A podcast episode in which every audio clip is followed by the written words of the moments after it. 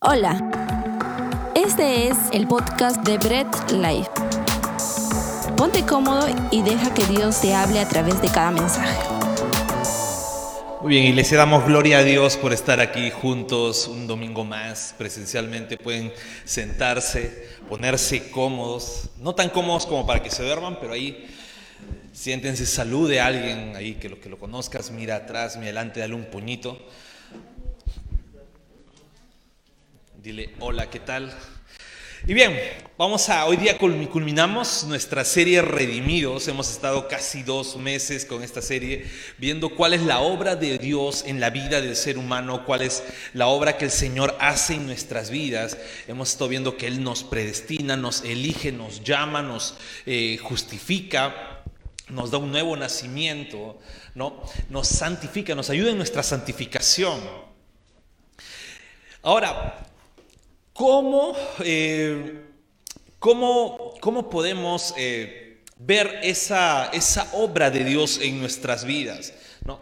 Y hay una frase o una palabra, ¿no? o tal vez un término, que siempre dentro acá de la iglesia, como iglesia local, siempre decimos y es persevera.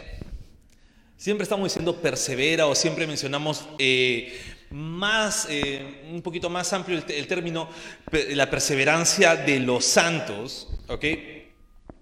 Y tal vez no solamente hacemos esta mención por inclinación en una, en una materia soteriológica que podamos tener o, en, o por algún teólogo por ahí que, que podamos tener afín, sino esta, esta inclinación con respecto a la perseverancia de los santos es algo que dentro de la Biblia podemos encontrar que el Señor nos, se puede decir, nos pide como hijos suyos que debemos tener en nuestra vida cristiana.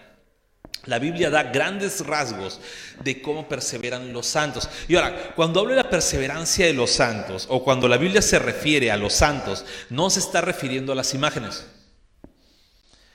Dentro de las iglesias se dice, no, no digas santos porque santos son las imágenes. No, cuando la Biblia habla de los santos, está hablando de los apartados para Dios. O sea, de cada cristiano transformado de ellos se les conoce como los santos del Señor. Y ahora sí, la, perseverancia de los santos la tenemos como la quinta doctrina de la gracia, la cual detalla el gran poder de Dios que nos guarda de perdernos. ¿Ok? La perseverancia de los santos lo que demarca es el gran poder de Dios que guarda la vida de sus hijos de perderse. ¿Y cómo la guarda? Haciendo responder en obediencia y continuidad en la vida cristiana. Esa es la forma como el gran poder de Dios guarda a sus hijos. ¿Por qué? Porque les hace responder con total obediencia, les hace responder durante toda su vida cristiana en una continuidad. No digo alguna línea recta, perfecta, bonita, con el mejor pulso del mundo, no, sino una continuidad que puede tener altas, que puede tener bajas, pero a las finales no se pierde en el camino, sino es continua. Esa es la perseverancia de los santos y es como Dios actúa guardándonos con respecto a nuestra vida cristiana en toda esa continuidad. Y ahora, esta doctrina o esta enseñanza de la perseverancia de los santos es que nos da la seguridad de nuestra salvación porque está en manos de Dios. ¿Ok? Porque ya hemos visto, es el poder de Dios guardándonos. Entonces, si está nuestra salvación en las manos de Dios, nos da esa seguridad de nuestra salvación está en las manos de Dios. Pero también nos hace ver y nos hace ser conscientes de cómo estamos dentro de los caminos de Dios. No solamente nos dice, ¿sabes qué? Estás seguro, sino te hace ver, examina cómo están tus caminos, ¿estás perseverando? ¿O eres de aquellos que dicen ser hijos de Dios, pero no perseveran nunca y están prácticamente ni siquiera han sido transformados de verdad? Eso es lo que esta doctrina nos enseña nuestra vida diaria. Sí, nos da seguridad, los que somos hijos de Dios, no una seguridad porque dice, wow, es Dios guardándome, Entonces, si Dios me guarda, pues estoy completamente seguro en Él, porque si fuera de parte mía, pues estoy completamente perdido. Pero si Dios me guarda, estoy perfecto. Pero también te hace ver tu estado, cómo está, y te hace ver, ¿estás perseverando o no lo estás haciendo? Y hay muchos que tergiversan un poco esta enseñanza. ¿Por qué? Porque dicen que uno persevera para ser salvo. Y ojo, uno no persevera para ser salvo, uno persevera porque es salvo. Hay mucha, mucha diferencia. No persevero para ser salvo. Porque si yo dijera que persevero para ser salvo, estoy basando mi salvación a lo que yo pueda hacer. Y si yo baso mi salvación y baso mi destino final en los caminos de Dios a lo que yo pueda hacer, en vano entonces vino Cristo hace dos mil años. Porque si dependiera de mí, pues ¿para qué hubiera venido el Señor? Sin embargo, lo correcto es decir, persevero como consecuencia de lo que el Señor hizo en mi vida. Eso es lo que demarca esta enseñanza de lo que es la perseverancia de los santos. Nos da así la seguridad de nuestra salvación en Cristo, pero también nos da discernimiento para los que están en el cuerpo de Cristo. Ojo. Ojo con ello. Vamos a tratar esto bastante durante toda esta enseñanza. ¿Por qué? Porque sí, nos da una seguridad, pero nos da también el discernimiento para saber, hey, mi hermano que está al costado, ¿habrá entendido de verdad el Evangelio? Y no solamente dentro de la iglesia local, sino en mi casa. mi primo, mi hijo, mi mamá, mi hermano, mi hermana, ¿han entendido de verdad el mensaje del Evangelio? ¿O son simplemente tradicionalistas que llegan a la iglesia por simple tradición? Entonces, vamos a entender cómo esta enseñanza nos, nos ayuda a tener seguridad, pero también nos ayuda a discernir. ¿Para qué? Para poder seguir predicando el Evangelio. No para asustarnos ni para rechazar a alguien, sino para seguir entendiendo cómo debemos predicar el Evangelio. Y no vamos a entrar a un típico, ¿no? Para los que nos ven de repente por las redes, no vamos a entrar a un típico debate soteriológico, ¿no? No vamos a entrar, ¿por qué? Porque vamos a irnos siempre, como, como siempre decimos, vamos a irnos siempre a lo fundamental. Porque sea cual sea la postura soteriológica que podamos tener, todos siempre decimos que un creyente de verdad o un creyente salvo persevera en los caminos de Dios. ¿Ok? Vamos a orar para poder que el Señor pueda iluminarnos durante todo ese mensaje. Amado Dios Todopoderoso, gracias te damos. Oh bendito Dios, ayúdanos Señor a poder captar este mensaje, abre nuestro entendimiento y ayúdanos a no distraernos Dios. Quita toda distracción y Señor, por favor, sea tu palabra siempre confrontándonos y sea en tu palabra la que podamos tener todas las respuestas a tal vez algunas interrogantes que ya podamos tener. A ti sea siempre toda la gloria en el nombre de Jesús. Amén. Muy bien. Entonces vamos con un primer punto, rápidamente. Es que todos los que han nacido de nuevo perseveran hasta el fin. Y ya lo hemos visto, que cuando el Señor te regenera, empieza también tu camino de santificación. Y todo ese camino de santificación, pues es la perseverancia que uno tiene. Entonces, todo aquel que ha nacido de nuevo va a perseverar. Acuérdense, ¿no? El eslogan que, en algún momento hice, hice énfasis, ¿no? Ven tal como eres, sí, pero el Señor no te deja tal como eres, sino cada vez te vuelve más como Cristo. Y un cristiano de verdad siempre va a ser así. Un cristiano de verdad no va a decir, bueno, ya es genial, ah, bueno, sí, por gracia. O sea, no tengo que hacer nada para ser salvo. Qué chévere, sigo haciendo entonces lo que normalmente hago, ¿no? Porque ya soy salvo, ¿no? Solamente que creer en el Señor Jesucito y ya está, ¿no? Orar, ir a la iglesia fiel todos los domingos y quedo. No. Un cristiano de verdad, un cristiano salvo, persevera de principio a fin. ¿Por qué? Porque la voluntad de Dios es que todo el que reconozca a Cristo tenga vida eterna. Ok, cuando hablamos de vida eterna, estamos hablando de eterno. Para siempre. Siempre. ¿Ok? Esa es la perseverancia. Todo el que es salvo tiene vida eterna, o sea, siempre. no la pierde, porque si ya no, no fuera eterno. Pero ¿qué demarca? La voluntad de Dios sí es que todo el que cree en Cristo tenga vida eterna. O sea, el que es de Dios, pues va a ser ahí completamente de Él siempre. ¿no? Y vamos a leer Juan 6, del versículo 38 al versículo 40. Y dice la palabra de Dios, porque he bajado del cielo no para hacer mi voluntad, sino la del que me envió. Y esta es la voluntad del que me envió, que yo no pierda a nada de lo que Él me ha dado, sino que lo resucite en el día final.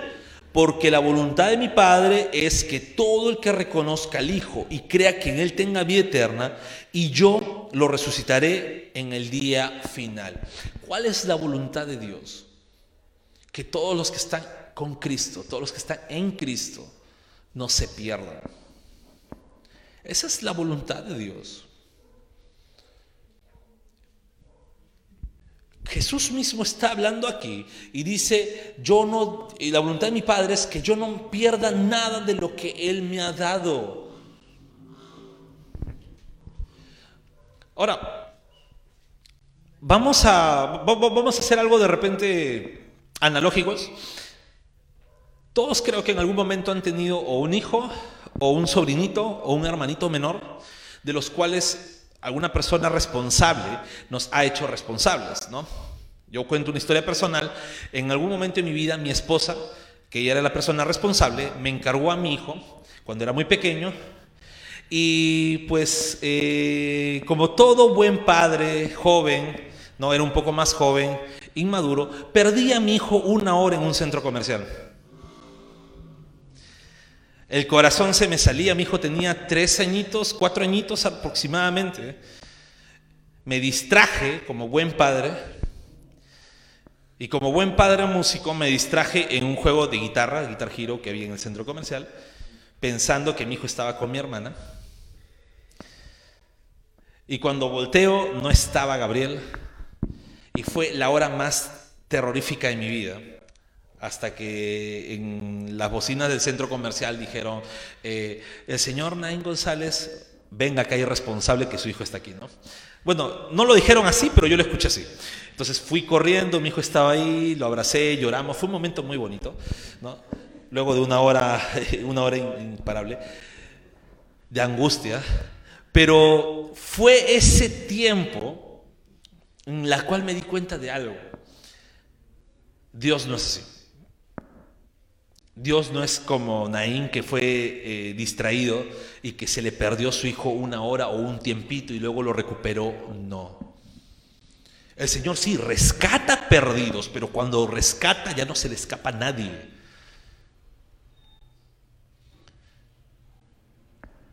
Esa es la seguridad, la voluntad de Dios. El que está en manos de Cristo no se le escapa, no se le pierde.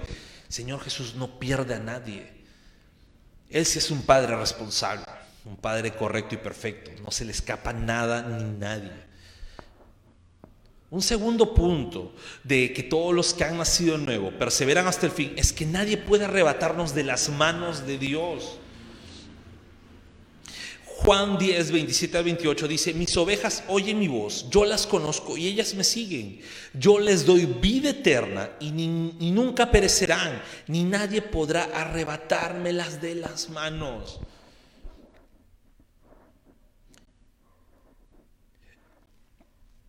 Cuando el Señor Jesús coge de la mano a sus hijos, nadie se las arrebata. Yo creo que todo el mundo recuerda eh, cuando Cristo hace mención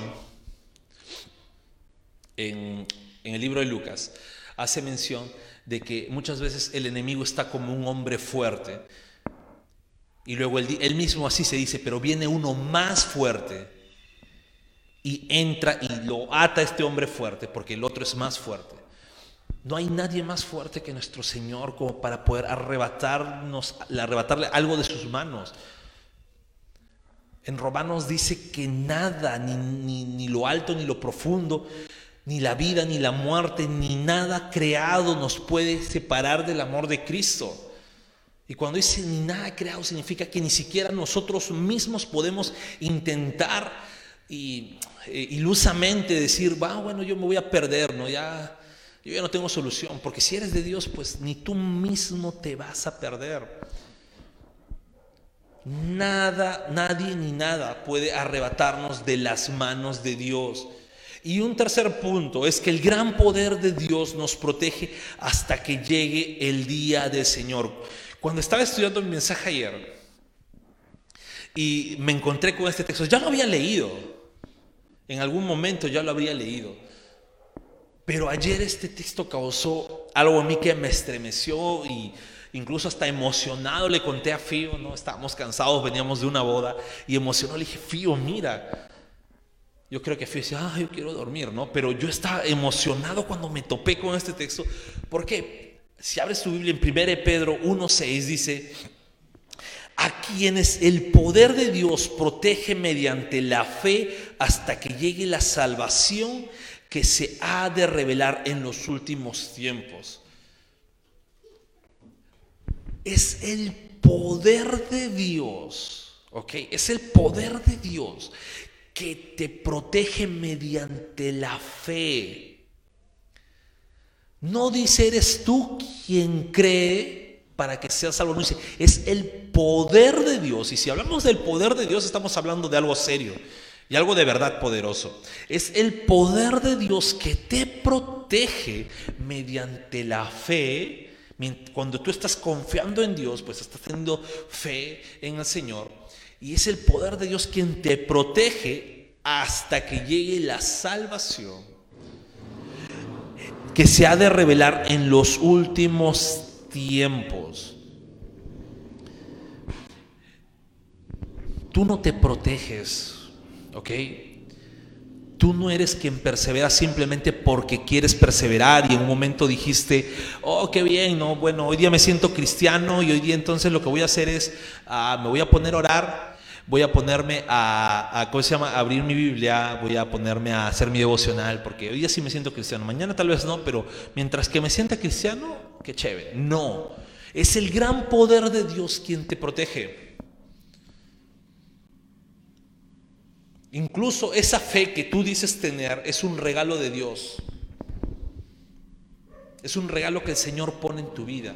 Entonces, todos los que han nacido de nuevo, pues siempre van a ir persever y persever en los caminos de Dios, porque es la voluntad de Dios que todos los que tienen a Cristo en sus vidas o que reconozcan a Cristo en sus vidas, pues tengan vida eterna, porque nadie puede arrebatarte de las manos de Dios y porque el gran poder de Dios te protege hasta el día final. Ese es un primer punto de que todos los que perseveran, pues son han sido de verdad transformados por Dios, han sido regenerados por Dios y han nacido de nuevo. Vamos a un segundo punto. Porque hasta ahí uno puede decir, ah, bueno, sí, pues persevero todo, pero tal vez es porque yo tengo que hacerlo, porque si no, se me cae, ¿no? Caigo de la gracia de Dios, como podrían decir algunos.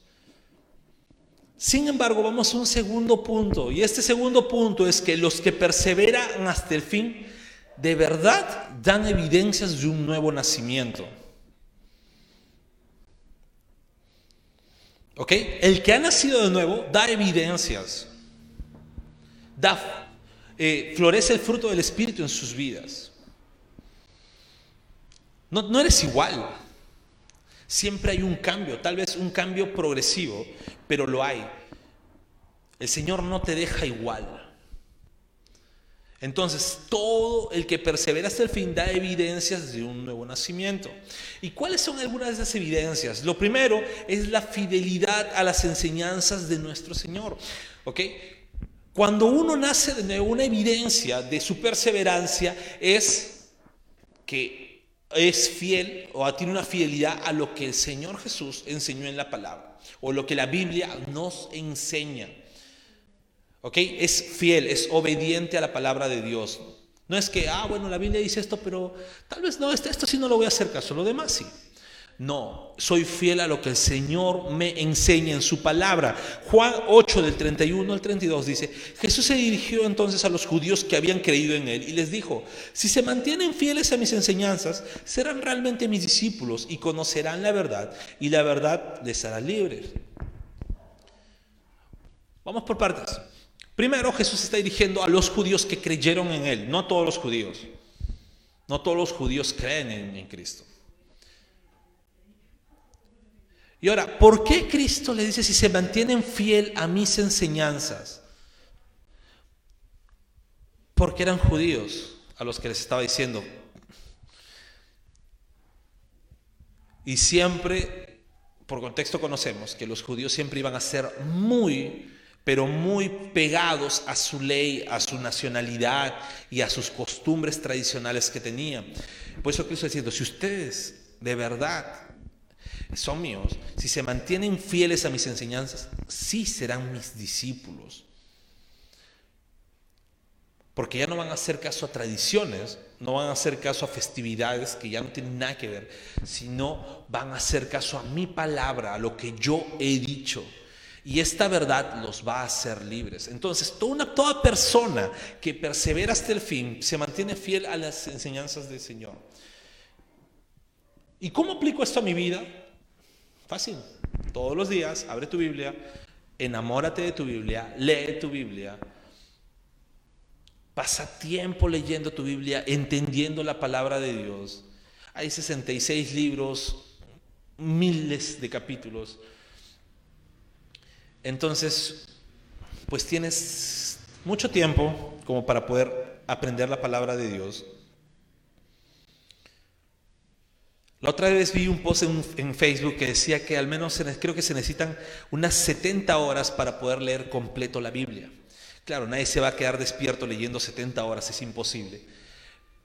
Pero si lees aproximadamente unas dos horas diarias en el camino que vas a tu trabajo, al momento que regresas o en tu casa distribuyes bien tus tiempos, en 35 días bien dados ya tienes leyendo tu Biblia completa. Incluso mucho más allá. Bueno, ya si quieres ser un poquito más extenso, pues eh, toda Biblia física o incluso las virtuales, pues tienen su plan de lectura de un año, pues hazlo. Pero todo cristiano que ha nacido de nuevo, una de las evidencias es que es fiel a las enseñanzas de Dios. ¿Y cómo hago eso? Yéndome a la palabra de Dios, no hay otra forma. Si soy fiel, pues tengo que leer la Biblia. No simplemente esperar el domingo para poder escuchar una prédica. O más sencillo, ¿no? Pues ni siquiera el domingo, porque el domingo estoy jugando partido o una buena parrilla en casa, sino lo que hago es el día lunes o el martes o el miércoles cuando ya esté en YouTube, la prendo y digo, ay, ya, genial. No, es a diario. Incluso aunque el domingo tengas que venir a la iglesia, pues en la mañana nada te impide que leas tu Biblia por tu propia cuenta. Hay una fidelidad a la palabra de Dios. Otra evidencia de perseverancia en nuestras vidas es que hay siempre una reconciliación con Dios. Acuérdense, el pecado del hombre lo que hace es que lo separe de Dios. El pecado siempre va a hacer que se separe de Dios. Pero el que persevera, ¿qué es lo que pasa? El que persevera, pues siempre va a vivir una vida reconciliada con el Señor. Y leemos Colosenses 1, 22 al 23, dice, pero ahora Dios, a fin de presentarnos santos, intachables e irreprochables delante de Él, los ha reconciliado en el cuerpo mortal de Cristo mediante su muerte, con tal de que se mantengan firmes en la fe bien cimentados, estables, sin abandonar la esperanza que ofrece el Evangelio. Este es el Evangelio que ustedes oyeron y que ha sido proclamado en toda la creación debajo del cielo y del que yo, Pablo, he llegado a ser servidor. ¿Qué dice? A fin de presentarnos santos, intachables, irreprochables delante de él, o sea, perseverantes, nos ha reconciliado con el Señor. ¿Cómo aplico la reconciliación con Dios a mi vida diaria? Es apartándome del pecado. Cada vez que yo me aparto del pecado, estoy dando un énfasis a mi reconciliación con Dios.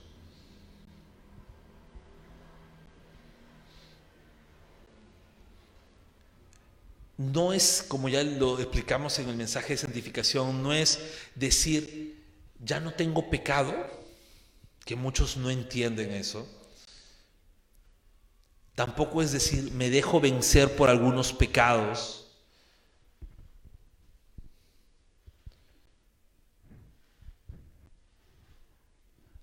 Sino como diría el teólogo Joe Owen, John Owen, es mortificar el pecado día a día. es mortificar, es asesinar el pecado en nuestras vidas día a día. No darle lugar. Seguimos en este cuerpo que tal vez por ser carne, pues va a querer darle riendas sueltas a las obras de la carne, pero es no, es tenerlo ahí apresado y no dar riendas sueltas a nuestros deseos. No es como el mundo dice, el mundo ahora lo que dice es, pues si quieres hacerlo, hazlo. Si te siente bien, te hace feliz, hazlo, nadie te puede decir. Esa es la idea de este mundo. Pero el cristiano no tiene esa idea. El cristiano día a día se reconcilia con Dios. ¿Cómo? Mortificando el pecado. Y una tercera evidencia es que hay una constancia en la comunión de todos los santos. Y esto me encanta. ¿Por qué?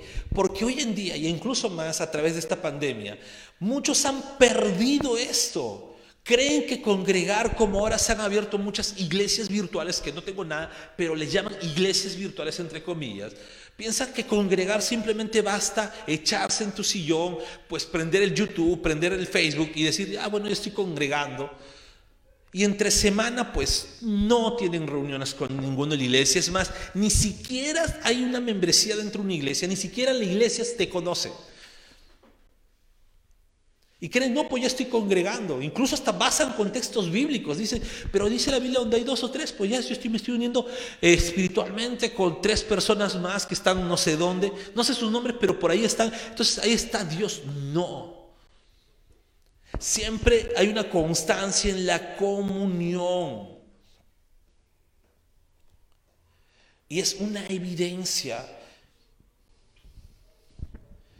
Es más, primera de Juan 2.19 nos dice algo muy profundo. Algo muy, muy, muy, muy, muy, pero muy profundo. Algo teológicamente que en verdad puede sacar de cuadro a muchos, ¿no? Aunque algunos he escuchado que consideran la, carta de Juan como muy básica.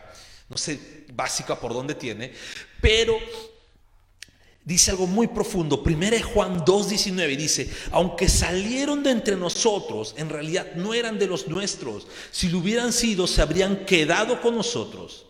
Su salida sirvió para comprobar que ninguno de ellos era de nosotros. Y wow, Aquí el apóstol Juan está hablando de la unidad de la iglesia local, de cómo se mantienen juntos, de cómo hacen las cosas juntos, de cómo se reúnen a pesar de, de no poder hacerlo. Ellos vivían un tiempo de persecución. Y si bien es cierto, era una persecución, algo muy diferente a lo que pasó en pandemia, que era algo de salud, pero ni aún así como las iglesias no cerraron, ¿por qué? Porque empezaron los Zooms y, y nosotros aquí seguimos entre semana con todas las reuniones, pero hay algunos que dicen, no, yo solamente el domingo prendo y ya está. Pero nunca se conectan a ningún Zoom, no buscan. Y ahora que han llegado los presenciales, ni siquiera quieren ir a la iglesia. Pero el que es de Dios persiste y persevera en la comunión con todos sus hermanos. Y esto debe ser motivo por dos cosas motivo para alarmarnos nosotros mismos, ¿no? aunque bueno, ustedes están aquí, pero es para de repente decir, wow, no estoy teniendo comunidad con mis hermanos y debo sentir una necesidad, es hermoso en verdad. Saber que, bueno, voy a estar acá y voy a encontrar a Adrián, voy a encontrar a Rosa, voy a encontrar a David. Y es hermoso, ¿no? ¿Por qué? Porque digo, qué chévere, voy a verlos de repente, aunque tal vez un ratito voy a decir, ¿cómo estás? Bien, ya, qué chévere, ya al menos sé que está bien, lo puedo haber visto bien. Bueno, a ti te he visto ayer también, pero, pero yo puedo entender y puedo saber que está bien, puedo, porque tengo esa comunidad, es parte. Pero si yo veo que ni siquiera yo mismo quiero ir y me da igual, pues debe ser motivo de preocupación. ¿Qué está pasando conmigo? Y también debe ser motivo de preocupación, ¿por qué no veo a mi amigo al costado? O bueno, ya, ¿por qué no veo a mi amigo atrás, en la silla de atrás? ¿Qué ha pasado? ¿Estará bien? ¿No está bien? ¿Cómo estará cimentada su fe o estará pasando problemas? Debe ser motivo de alerta. ¿Por qué? Porque todos los que perseveran hasta el fin siempre dan evidencias de un verdadero nuevo nacimiento. ¿Y cómo, cuáles son las evidencias? Pues fidelidad a la palabra de Dios, una reconciliación diaria con el Señor y una constancia en la comunión con todos mis hermanos en la iglesia local. Un tercer punto es el apartarse el que me salga de la iglesia, el que me vaya, retroceda y me aparte de los caminos de Dios, es evidencia tal vez que nunca hubo un nuevo nacimiento en la vida de esa persona. Porque ya hemos visto que cuando el Señor cambia, te mantiene y no te suelta. Nadie puede arrebatar nada de las manos de Dios. Si vemos a alguien que se ha apartado, lo más probable es una evidencia que nunca hubo un nuevo nacimiento en su vida. Y voy a leer uno de los textos más duros de la palabra de Dios. Uno de los textos que más confrontan y que de repente alguno ni siquiera se atreve a leer o al menos ni siquiera se atreve a meterse en el texto. ¿Por qué? Vamos a leer, abre tu, tu Biblia en Mateo 7 21 al 23. Mateo 7 del 21 al 23 es uno de los textos más duros que tiene la palabra de Dios y es un texto que debe ser para estar bien alertas, tanto en nuestras vidas y en la iglesia local. Y dice la palabra, no todo el que me dice, Señor, Señor, entrará en el reino de los cielos sino solo el que hace la voluntad de mi Padre que está en el cielo. Muchos me dirán en aquel día, Señor, Señor, ¿no profetizamos en tu nombre? ¿Y en tu nombre expulsamos demonios o hicimos muchos milagros? Entonces les diré claramente, jamás les conocí. Aléjense de mí, hacedores de maldad. Es sumamente duro poder ver que estas personas de las cuales Cristo está hablando, ¿qué hacían? Profetizaron en su nombre. Y hemos hablado en un momento que profetizar se refiere, predicaron la palabra de Dios con la autoridad en Cristo, ¿no? Es mucho más duro ver que incluso decían, no expulsamos demonios, no hacíamos milagros. ¿Qué pasó? ¿Y Jesús qué les diría? No, es que lo que pasa es que a último momento pecaste. Pues en tu última, tu última respirada, pues, eh, no sé, dijiste una mentira, tuviste un mal pensamiento, pecaste y ya, pues, perdiste, ¿no? Cristo no le dice eso. Cristo le dice, ¿sabes qué? A ti nunca te he conocido.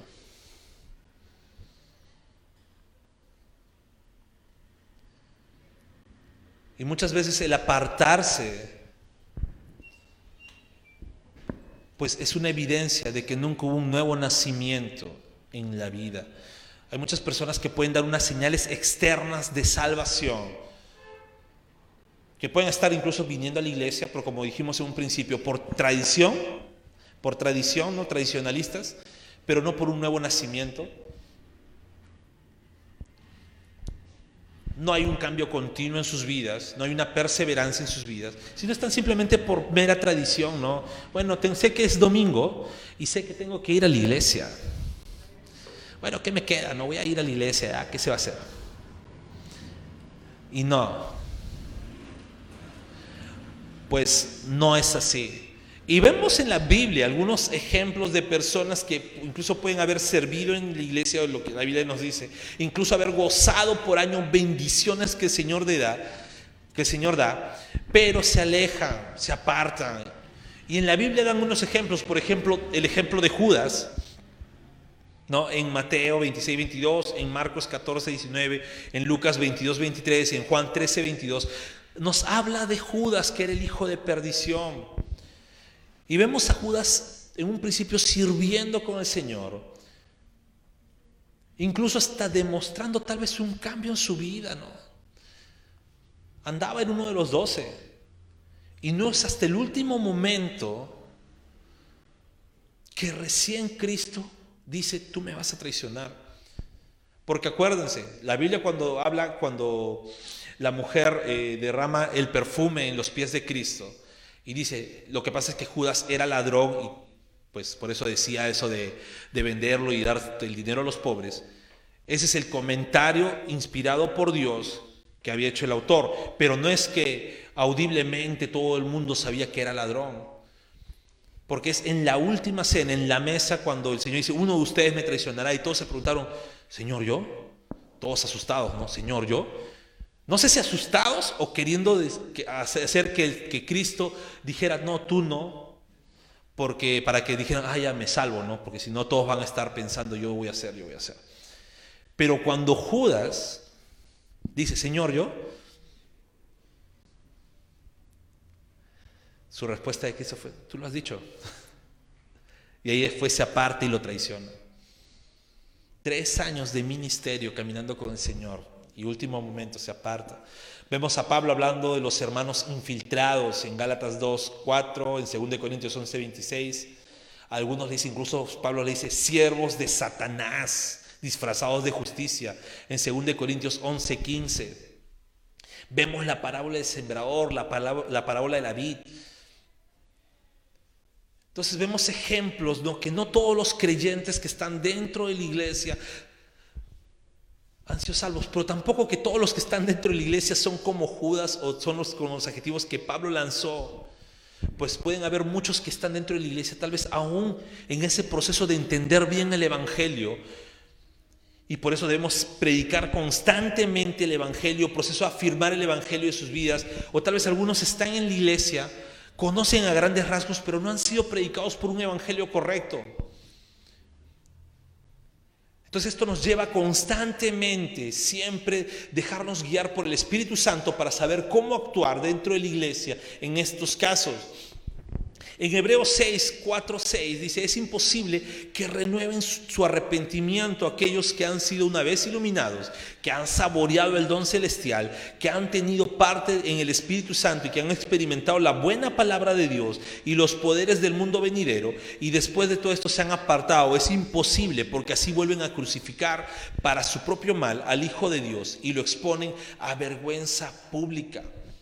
Hay muchas personas que están y han experimentado todo eso, han experimentado las bondades de Dios, han experimentado muchas cosas dentro de la iglesia, han servido, han hecho ayunos, pueden haber vigilado, pueden haber hecho miles de cosas.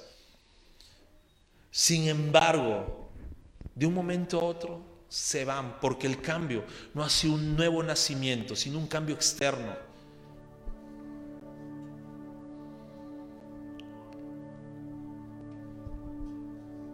Entonces, ¿cómo puedo saber si estoy perseverando como hijo de Dios?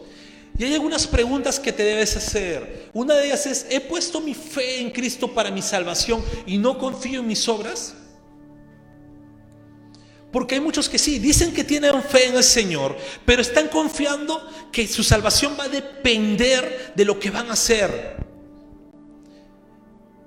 Y tienen la perseverancia en sus vidas no como consecuencia, sino quieren hacer la causa para su salvación. Y no es, no es una causa, es una consecuencia del nuevo nacimiento que ha hecho el Señor.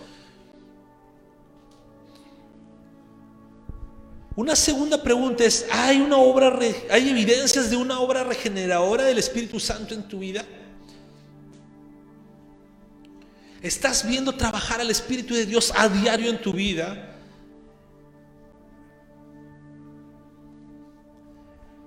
¿Estás perseverando a diario, alejándote, yendo a la palabra de Dios, buscando comunidad con tus hermanos, reconciliándote a diario con Dios, alejándote del pecado? Y una tercera pregunta, ¿hay un patrón de crecimiento en tu vida cristiana?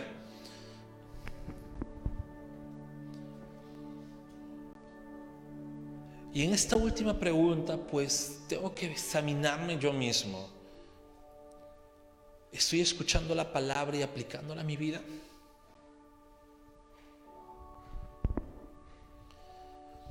¿Estoy echando raíces en mi iglesia local? Es muy importante eso. No para que seas salvo, sino como una evidencia de que el Señor está trabajando en tu vida.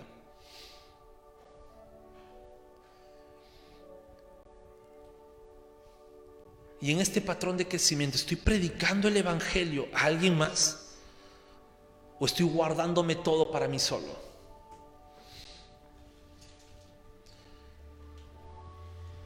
El que ha nacido de Dios, pues no se guarda el Evangelio para nada, aunque le cueste la vida. Siempre va a hablar de Cristo, siempre va a estar hablando, o al menos colocando un post, pero va a estar hablando.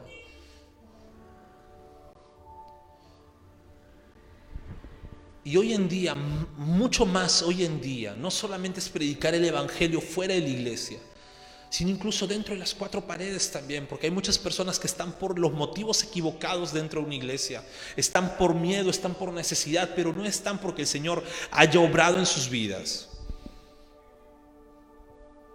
Es necesario predicar el Evangelio. Y es necesario incluso repetírnoslo a nosotros mismos, que no estamos aquí porque se nos ocurrió un día asistir a una iglesia, no estamos aquí porque, bueno, dije, quiero cambiar, no estamos aquí tampoco para que el Señor me dé recompensas, sino estamos aquí porque Cristo murió por nuestros pecados. Y la solución y la victoria final contra la maldad es Cristo glorificado.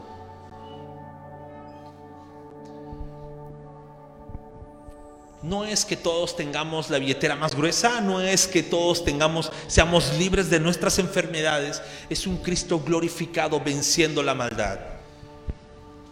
Buscamos soluciones en todos lados, buscamos soluciones en el Estado, en la educación, en todos lados. Pero la solución, sea que me estás escuchando aquí o me estás viendo en el Facebook o en el YouTube, la solución es siempre apuntar a Cristo en la cruz. Cristo es el único que venció, vence y vencerá el mal. Y su sacrificio en la cruz, lo que hizo en nuestras vidas, es transformarla hacer nacer de nuevo nuestras vidas. Y desde ahí, con su mano poderosa, nos hace caminar. Nosotros continuamente necesitamos de Cristo y el mundo también necesita de Cristo. Y así como nosotros nos arrepentimos diariamente reconciliándonos con Dios, las personas que te van a escuchar o los que nos están escuchando por primera vez, pues necesitan arrepentirse, creer, confiar, poner su fe en el Señor.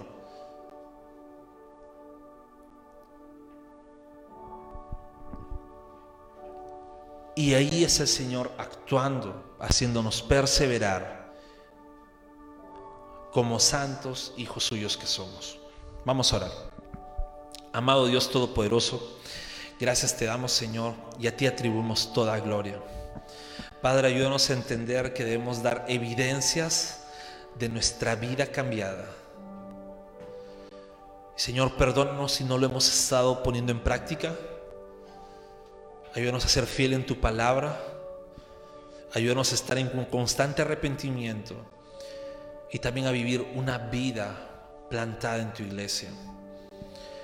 Y Señor, para todos los que escuchan por primera vez el mensaje, pues tú seas transformando sus vidas y que ellos puedan entender que tú eres el único que puede justificar nuestros pecados. Tú eres el único que puede quitar el pecado de nuestras vidas. Te damos a ti toda la gloria, Señor. Te damos a ti toda la honra. En el nombre de Jesús. Amén. Y amén. Gracias por escuchar el mensaje de hoy y no olvides compartirlo. Síguenos en nuestras redes sociales, Instagram, arroba Bread Life Family, Facebook Bread Life.